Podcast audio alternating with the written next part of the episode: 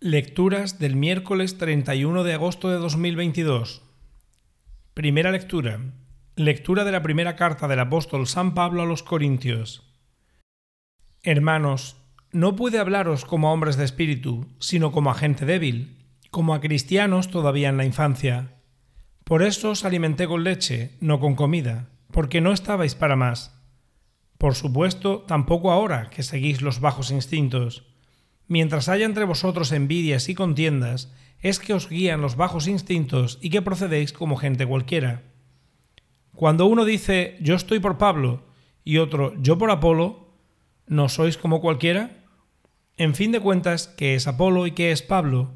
Agentes de Dios que os llevaron a la fe, cada uno como le encargó el Señor. Yo planté, Apolo regó, pero fue Dios quien hizo crecer. Por tanto, el que planta no significa nada, ni el que riega tampoco.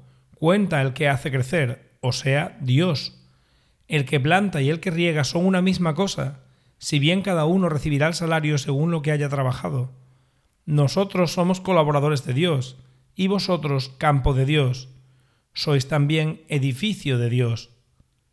Palabra de Dios.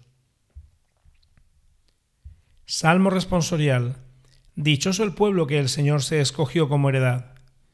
Dichosa la nación cuyo Dios es el Señor, el pueblo que Él se escogió como heredad.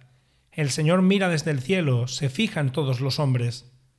Desde su morada observa a todos los habitantes de la tierra. Él modeló cada corazón y comprende todas sus acciones. Nosotros aguardamos al Señor. Él es nuestro auxilio y escudo. Con Él se alegra nuestro corazón. En su santo nombre confiamos. Dichoso el pueblo que el Señor se escogió como heredad. Evangelio. Lectura del Santo Evangelio según San Lucas. En aquel tiempo, al salir Jesús de la sinagoga, entró en casa de Simón. La suegra de Simón estaba con fiebre muy alta y le pidieron que hiciera algo por ella. Él, de pie a su lado, increpó a la fiebre y se le pasó. Ella, levantándose enseguida, se puso a servirles. Al ponerse el sol, los que tenían enfermos con el mal que fuera se los llevaban, y él, poniendo las manos sobre cada uno, los iba curando. De muchos de ellos salían también demonios que gritaban Tú eres el Hijo de Dios.